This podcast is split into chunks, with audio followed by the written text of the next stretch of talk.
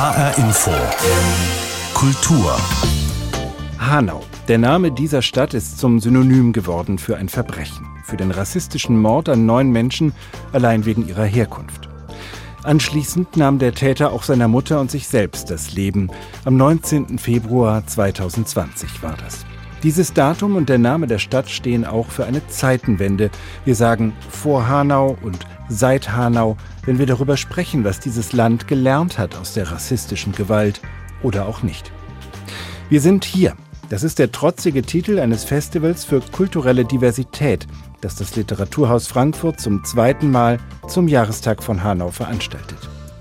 Wie Hanau die Literatur migrantischer Autorinnen und Autoren beeinflusst hat und was Schreiben nach Hanau bedeutet, darum geht es. Und darüber spreche ich jetzt mit einem der Festivalmacher und mit der Schriftstellerin Dilek Güngör. HR Info Kultur mit Christoph Schäffer. Wir sind hier. Wir sind hier. Wir sind hier. Und wir kommen nach Frankfurt am Main. Und zu euch. Wir sind hier. Wir sind hier. Das Festival für kulturelle Diversität geht in die zweite Runde. Vom 18. bis 20. Februar 2022 im Literaturhaus Frankfurt am Main. Live mit Publikum und online. Wir sind hier, wo steht Deutschland? Mit dieser Frage geht es los am 18. Februar mit dem Soziologen Aladin Elmer Falani, der Frankfurter Kulturpolitikerin Miriam Mahn und dem Journalisten Hasnain Kasim. Als Korrespondent für den Spiegel ist Kasim bekannt geworden, jetzt schreibt er Bücher, zuletzt die politische Satire Mein Kalifat. Doch das beherrschende Thema seiner Arbeit, sagt Hasnain Kasim, hat er sich nicht ausgesucht. Ich befasse mich mit dem Thema Hass und Rassismus, aber nicht, weil ich das Thema gut finde oder selbst nicht mal, weil ich es wichtig finde, obwohl es wichtig ist, sondern das Thema hat sich eigentlich im Grunde genommen mir aufgezwängt und aufgedrängt. Denn wenn man, und das wissen die meisten Menschen, die eine internationale Geschichte haben, wenn man das hat, wenn man einen fremdklingenden Namen hat, äh, ein fremd wahrgenommenes Aussehen, dann ist man automatisch damit konfrontiert. Und deswegen äh, muss man sich dann irgendwie dazu verhalten. Ich kenne Kolleginnen und Kollegen, die sich einfach gar nicht verhalten, die einfach so tun, als wäre das für sie kein Thema. Es ist in Ordnung. Das, ist, das muss jeder für sich selbst finden und jede. Also man kann versuchen, es zu ignorieren. Für mich war das ein Punkt, ich schreibe ja schon seit vielen Jahren und ich habe ja im Grunde genommen angefangen, das Thema aufzugreifen mit der Einwanderungsgeschichte meiner, meiner Eltern aus, von Indien über Pakistan nach Deutschland, mit dem Buch Gunkel und Curry, weil das wie so ein Elefant im Raum steht. Also das ist immer da, es wird einem vorgeworfen, dass man irgendwie fremd ist, dass man doch gefälligst die Klappe zu halten habe, dass man zu bestimmten Dingen nichts zu sagen habe, weil man ja kein richtiger Deutscher sei. Wenn das immer wieder ein Thema ist, dann muss ich mich dazu verhalten und irgendwie äh, auch aufgreifen. Und dann habe ich gesagt, ich beziehe Position. Deswegen bin ich äh, sehr wohl jemand, der eine Haltung hat. Es wird ja auch heutzutage sehr kritisiert. Haltungsjournalismus sollte man nicht tun.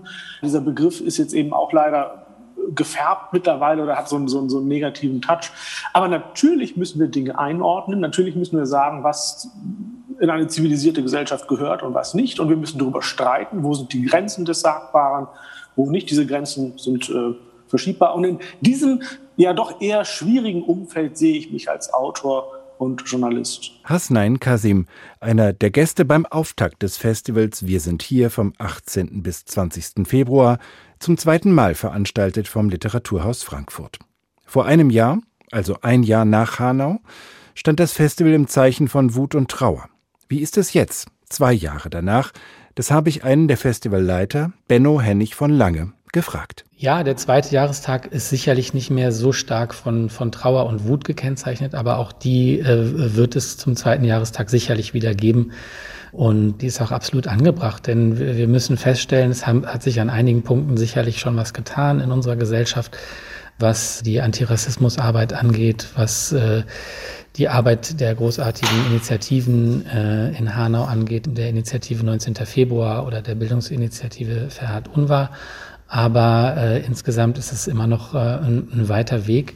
Und vor allem muss tatsächlich noch mehr aufmerksam gemacht werden auf den strukturellen Rassismus, den es in Deutschland gibt und was der für Menschen, äh, die migrantisiert werden, die marginalisiert werden, hier in diesem Land bedeutet. Ja, also äh, jeden Tag auf der Straße. Und äh, da ist natürlich der 19. Februar als Jahrestag dieses Jahr, aber sicherlich auch in Zukunft äh, immer wieder ein wichtiger äh, Tag, um daran zu erinnern, woran wir weiterhin arbeiten müssen.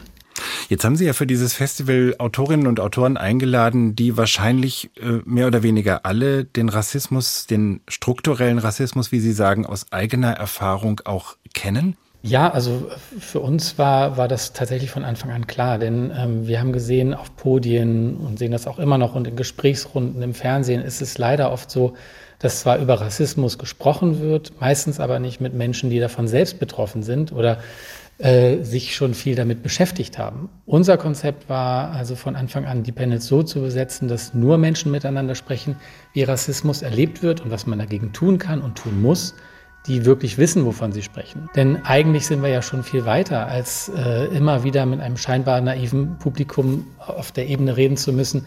Hallo, übrigens, es gibt das systemischen Rassismus in allen Bereichen unseres Lebens, in der Schule, im Krankenhaus, in der Politik, durch Behörden und Polizei, beim Einkaufen und genauso auch beim in den Urlaub fahren oder in, auf der Arbeit. Die Diskussion muss jetzt langsam auf einer anderen Ebene stattfinden, um die Probleme wirklich angehen zu können. Sie haben bei den Panels Autorinnen und Autoren dabei, die wissenschaftlich oder auch politisch an das Thema rangehen. Sie haben aber auch äh, wirklich literarische Stimmen. Was kann denn Literatur für eine Rolle spielen in der Auseinandersetzung? Ist Hanau jetzt schon ein Thema, was auch Gegenstand zum Beispiel von Literatur, auch von fiktionaler Literatur wird? Ja, also na klar, äh, Hanau hat tatsächlich ziemlich schnell äh, Einfluss gefunden in die Literatur. Letztes Jahr ähm, zum Beispiel äh, in den Roman Drei Kameradinnen von Shader Baziar, die wir eingeladen haben, auch zum Festival zu kommen. Dann explizit taucht Hanau oder der Anschlag von Hanau auf in dem Roman Wer wir sind von Lena Gorelik. Auch sie wird zum Festival kommen. Ähm, Shader Baziar und Lena Gorelik kommen tatsächlich auch zur gleichen Veranstaltung. Sie wird im Kulturforum in Hanau, also vor Ort, stattfinden. Die fiktionale Literatur gibt natürlich die Möglichkeit, auch mal lesend quasi andere Perspektiven einzunehmen und zu erleben, nachvollziehen zu können, wie es ist, äh, für eine, wenn auch eben erdachte Figur äh, in einem Land wie Deutschland aufzuwachsen, tatsächlich in der Schule Rassismus ausgesetzt zu sein, Vorurteilen permanent ausgesetzt zu sein, mit den Eltern einkaufen zu gehen, zu erleben, wie die schlecht behandelt werden. Und deswegen ist es sozusagen als Perspektive super wichtig, aber es ist natürlich auch wichtig, dass sich unser Literaturbetrieb äh, diversifiziert. Es muss noch viel passieren. Ähm, dennoch gibt es bereits jetzt zahlreiche AutorInnen mit Migrationserbe, die es ganz nach vorne in die deutschsprachige Literatur geschafft haben oder bemerkenswerte Bücher geschrieben haben, die unbedingt lesenswert sind. Sagt Benno Hennig von Lange. Zusammen mit Selma Welz leitet er das Festival Wir sind hier im Literaturhaus Frankfurt und im Kulturforum Hanau vom 18. bis 20. Februar. Mitzuerleben sind die vier Gesprächsrunden vor Ort und im Livestream. Für beides gibt es Tickets online beim Literaturhaus Frankfurt. Eine der Autorinnen, die am letzten Abend dabei sein werden, ist Dilek Güngör. 1972 in Schwäbisch Gmünd geboren, lebt sie heute in Berlin. Zuletzt erschien ihr Roman Vater und ich, der für den Deutschen Buchpreis 2021 nominiert wurde. Dila Güngör schreibt über Frauen, die, wie sie selbst, als Töchter türkischer Familien in der deutschen Provinz aufgewachsen sind. Liebevoll und genau sind ihre Beobachtungen, manchmal tun sich Abgründe auf. Rassismus und Gewalt sind jedoch eigentlich nicht ihr Thema. Ich habe mit Dilek Güngör gesprochen und sie gefragt, wie sie von den Mordtaten des 19. Februar 2020 in Hanau erfahren hat. Ich glaube, ich saß irgendwie am Rechner und habe wahrscheinlich irgendwelche Nachrichtenseiten gelesen. Und dann habe ich dann auch ziemlich schnell gesehen, dass es da Mahnwachen, dass es halt Versammlungen gab in Berlin an verschiedenen Orten. Und dann bin ich dann damals auch los und habe auf so eine Gruppe getroffen am Brandenburger Tor, die sich da versammelt hatte, und auch Freunde getroffen, die da auch waren. Und dann haben wir da zusammengestanden und ähm, geschwiegen eigentlich. Ich weiß auch nicht. Es wurde ja dann doch auch in Gedenkveranstaltungen oder sowas auch die ein oder andere Rede gehalten und so eine Formel, die dabei immer wieder aufgetaucht ist, die war, das sei ein Anschlag auf uns alle gewesen. Ist wahrscheinlich gut gemeint, wenn man das sagt, weil es sozusagen die Gesellschaft auch zusammenschließen will. Trotzdem, wie haben Sie das empfunden als jemand, der aus einer äh, migrantischen Familie kommt? Würden Sie auch sagen, war das ein Anschlag auf uns alle? Ja, ich bin auch immer so ein bisschen zögerlich mit so Parolen oder so plötzlich so Hashtags und dann sind wir alle damit gemeint oder wir sind plötzlich der oder der oder der. Aber das war tatsächlich seit langem das erste Mal wieder, dass ich das Gefühl hatte, ich bin persönlich gemeint. Also wir sind gemeint. Von dem den, Täter, von dem Mörder. Genau, also bei den NSU-Morden zum Beispiel, das war irgendwie auch emotional weiter weg für mich. Aber als ich dann von Hanau gehört habe, äh, also ich habe einen Sohn, der ist allerdings erst elf, aber ich dachte, das sind unsere Söhne, das sind wir. Da ist jemand rein und hat ganz gezählt sich Leute ausgesucht. Das ist nicht irgendwie jemand, der mit dem Auto in eine Menschenmenge rast, sondern der meint genau Leute wie dich. Das habe ich da zum ersten Mal gedacht. Hm. Was hat das ausgelöst bei Ihnen? Ah, ich habe mich schon erschreckt, stärker als bei anderen Seiten. Man hört ja ständig von Übergriffen, von Leuten, die durch die Straßen gejagt werden, von Leuten, die bedroht werden. Aber das war mir nochmal besonders nah. Und erstaunlicherweise hatte ich dann noch ein paar Tage später bei einem Spaziergang, das war so kurz bevor die ersten Restaurants und so schlossen in Berlin, also die Corona-Zahlen stiegen und wir sind dann abends noch mal was trinken gegangen. Und dann sagte sie, ja, da ist jetzt eine Karnevalsfeier abgesagt worden wegen Hanau. Und sie findet das ja schon schlimm, aber dass man deswegen den Fasching jetzt auch absagt. Und dann dachte ich, ja, man kann sich nämlich auch überhaupt null getroffen und null gemeint fühlen. Also es ist trotzdem, glaube ich, in der Wahrnehmung dennoch eine Sache, die findet unter den Migranten statt oder den Leuten, die anders aussehen oder unter den Fremden. Also das ist wie so im Drogenmilieu. Also wenn ich mit Drogendealern nichts zu tun habe oder wenn ich mit der Mafia nichts zu tun habe, dann kann mir das auch nicht passieren. Und ich glaube, das ist die Gefahr, dass man sich so komplett davon trennen kann, dass man sich getrennt davon wahrnehmen kann. Das ist in einer getrennten Welt, die hat ihre eigenen Regeln und da passieren solche Sachen, aber mit meinem Fasching, warum muss der jetzt abgesagt werden? Da wurde mir das klar, dass man sich so komplett innerlich distanzieren kann von sowas. Das erinnert mich an äh, eine Szene in Ihrem Roman Ich bin Özlem. Da erzählen Sie aus der Perspektive einer Frau, die, wie sie selbst, im Schwäbischen aufgewachsen ist, aus einer äh, migrantischen Familie mit türkischem Background, die aber in Berlin lebt mit so einem, ja, würde ich mal sagen, scheinbar aufgeklärt liberalen deutsch-bürgerlichen Umfeld. Und plötzlich brechen da so rassistische Stereotype hervor, die einen riesigen Graben aufreißen, mit dem die Protagonistin am Anfang gar nicht so gerechnet hat.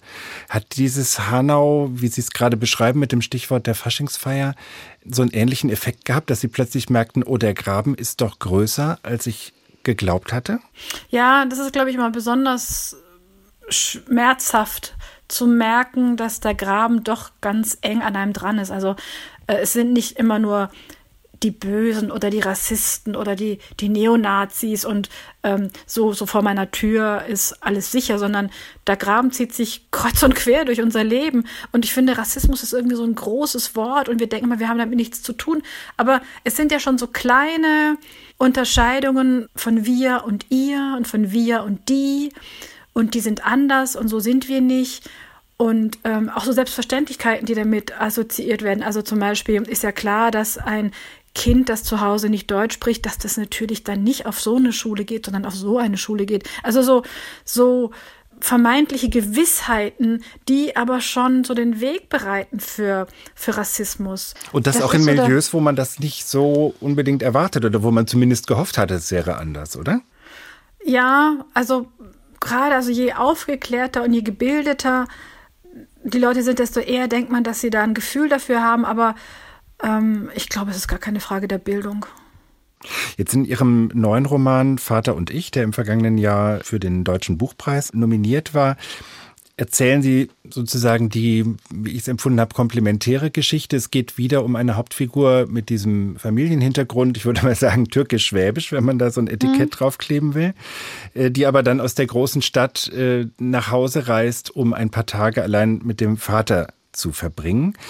Eine Beziehung, die spürbar eigentlich von Nähe und Liebe geprägt ist, die sich aber irgendwie nicht ausdrücken kann, die keine Sprache findet. Ähm, das ist ein Thema, was jetzt erstmal mit Rassismuserfahrung gar nichts zu tun hat. Das ist eine ganz persönliche Geschichte. Ähm, wie weit spielt trotzdem sozusagen dieses ausgegrenzt werden äh, da rein in diese Vater-Tochter-Beziehung? Schafft das eine besondere Verbindung oder hat das damit gar nichts zu tun? Eigentlich spielt das eine relativ kleine Rolle. Ich glaube, die sprechen das vielleicht mal so beiläufig an. Aber ich denke, dass diese Vater-Tochter-Beziehung einfach in sich das ist eine Beziehung, die wäre vielleicht überall so geworden. Also vielleicht hat die Migrationsgeschichte des Vaters und das Fremdsein und sich vielleicht in einer anderen Sprache nicht ausdrücken können. Also es spielt auch mit rein, dass die Tochter eben nicht mehr so gut Türkisch spricht und der Vater nicht sehr gut Deutsch. Also das einerseits eine Sprachschwierigkeit, aber ich glaube, dieses nicht miteinander sprechen können ist bei denen weniger, hat weniger mit der Sprache zu tun, als zu dieses nicht wissen, wie sich einander nähern und wie vertrauensvoll miteinander sein und wie entspannt miteinander sein. Und das wollte ich beschreiben. Ähm, so Fremdheitserfahrungen oder Rassismuserfahrungen sind da eigentlich gar nicht so wichtig. Das heißt, man tut ihnen dann möglicherweise auch Unrecht, wenn man sozusagen das, das migrantische ähm, Setting ihrer Geschichte für die Hauptsache hält. Eigentlich ist es eine Beziehungsgeschichte zwischen Vater mhm. und Tochter und ja, irgendwie der Unmöglichkeit, die Liebe auszudrücken, oder? Ja, also das habe ich auch sehr oft in, in, Rezensionen oder in Besprechungen oder in Kommentaren gelesen, dass die Leute das wirklich auch als sehr universell verstanden und auch aufgefasst haben. Also das Migrantische oder ja, wie man es auch mal nennen möchte, das stand für die wenigsten im Vordergrund. Also für viele war das wirklich eine Vater-Tochter-Geschichte oder auch eine Geschichte zwischen zwei Menschen, die sich eigentlich nah sind und auch nah sein wollen, aber nicht wissen wie. Und das ist eigentlich auch so mein Wunsch, dass ich meine Sachen so erzählen kann, dass sie natürlich irgendwie mit der Türkei was zu tun haben oder mit einer türkischen Familie. Aber das soll nicht das Thema sein, sondern die Geschichte, die erzähl, ich erzählen möchte, soll im Vordergrund stehen und, und es spielt aber in, in so einem Milieu. Jetzt sind Sie bei einem Festival als Autorin eingeladen, was äh, Wir sind hier heißt, was sich auf den Jahrestag von Hanau bezieht, was bewusst kulturelle Diversität in den Vordergrund stellt.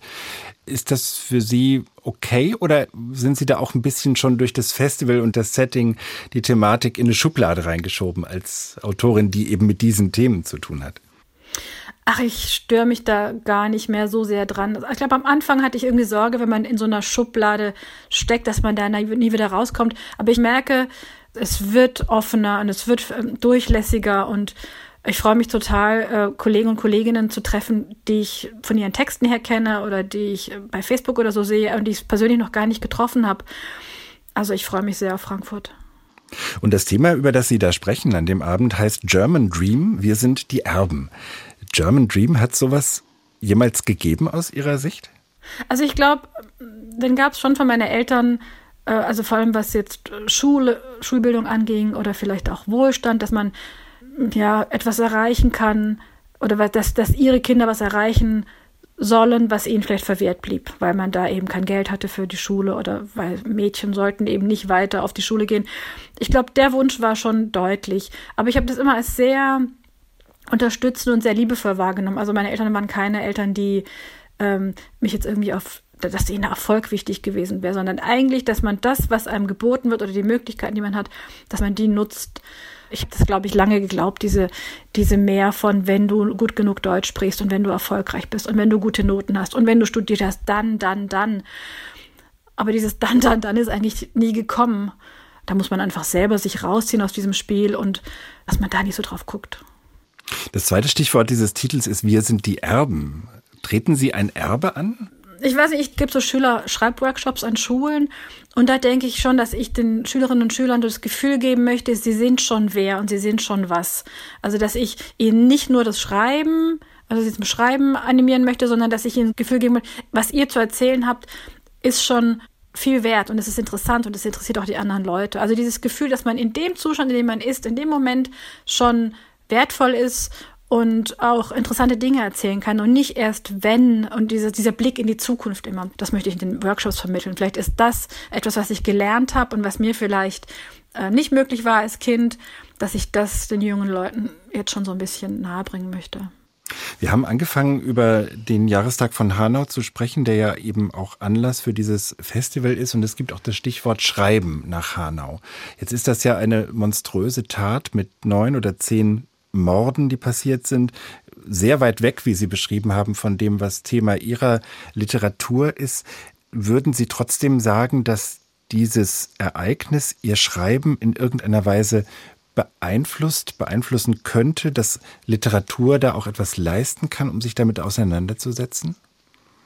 Ähm, also vielleicht insofern, als dass die Geschichte, die ich in Vater und ich erzähle, Also ich wünsche mir, dass die gelesen wird als eine universelle Geschichte zwischen Vater und Tochter, ganz egal, wo sie spielt. Und dass vielleicht so ein, die Möglichkeit, dass ich als Leserin oder Leser mir vorstellen kann, das könnte mir auch so gehen oder das kenne ich, obwohl ich gar nicht aus einer türkischen Familie komme. Also dieses sich sehen im anderen und sich sehen im Fremden und sich vorstellen können, also eine Empathie entwickeln oder auch die Fähigkeit, äh, sich ein anderes Leben vorstellen zu können. Ich glaube, das ist schon vielleicht so ein kleiner Schritt, dass man die anderen nicht als so furchtbar fremd und so furchtbar entkoppelt vom eigenen Leben sieht.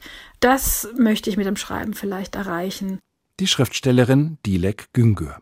Ihre jüngsten Romane Ich bin Özlem und Vater und ich sind im Verbrecherverlag erschienen. Am 20. Februar ist Dilek Güngör zu Gast bei Wir sind hier, dem Festival für kulturelle Diversität, veranstaltet vom Literaturhaus Frankfurt zum zweiten Jahrestag der Morde von Hanau. Dieser Jahrestag ist auch Anlass für eine Hörspielpremiere bei HR2. Das Halb-Halbe und das Ganz-Ganze. So heißt das Originalhörspiel von Safir Jan mit Deutschrap aus Hanau in der Regie von Andrea Geißler. Wir hören einen Ausschnitt. Einfahrt S9 Hanau Hauptbahnhof über Frankfurt Konstablerwache, Abfahrt 14 Uhr 48. Vorsicht bei der Einfahrt. Es gibt zwei Arten von Menschen die Idioten und die Vollidioten. Friedrich ist keiner von beiden. Also ich bin halb halb. Halb Deutscher und halb das andere Land, aus dem meine Vorfahren kommen. Ich bin ganz ganz. Ganz Deutschland und das andere Land, aus dem meine Vorfahren kommen. Halb, so musst du zugeben, ist ein negatives Wort. Ach was, das gebe ich doch nicht zu. Ganz kann man nicht zweimal sein. Es ist außerdem auch mathematisch bewiesen, dass zwei halbe ein Ganzes ergeben. Davon weiß ich nicht. Und außerdem reden wir nicht über eine Wissenschaft. Das waren wir. Vor acht Jahren. Das war vor Hanau.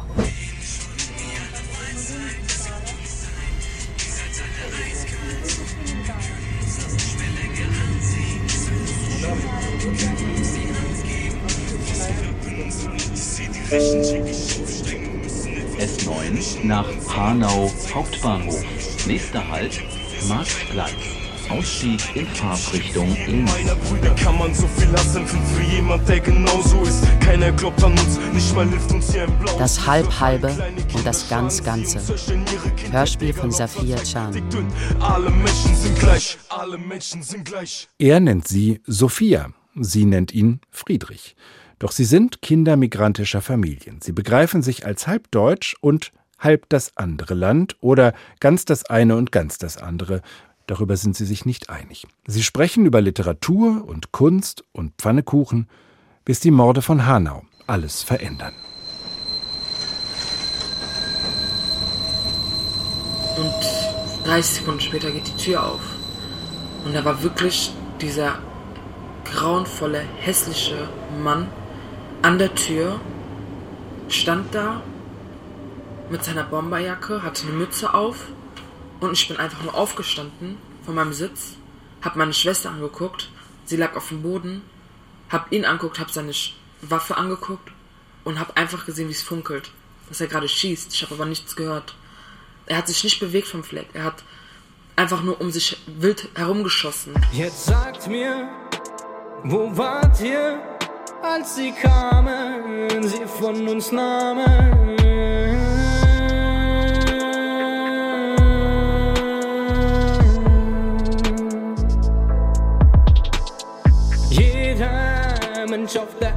Erde hat Recht zu leben, ist nicht zu nehmen. Gökhan, Sedat, Nessa, Mercedes. Hamza, Willi Viorel, Fatih, Ferhat, Kaloyan. Den Opfern und Hinterbliebenen des rassistischen Mordanschlags von Hanau ist dieses Hörspiel gewidmet. Das Halb-Halbe und das Ganz-Ganze von Safir Jan, Regie Andrea Geißler. Zu hören ab 19. Februar in der ARD Audiothek und am 20. Februar im Programm von HR2. Und vom 18. bis 20. Februar ist das Festival für kulturelle Diversität Wir sind hier in Hanau und Frankfurt zu erleben. Das war HR Info Kultur mit Christoph Schäffer. Den Podcast zur Sendung finden Sie bei hrinforadio.de und in der ARD Audiothek.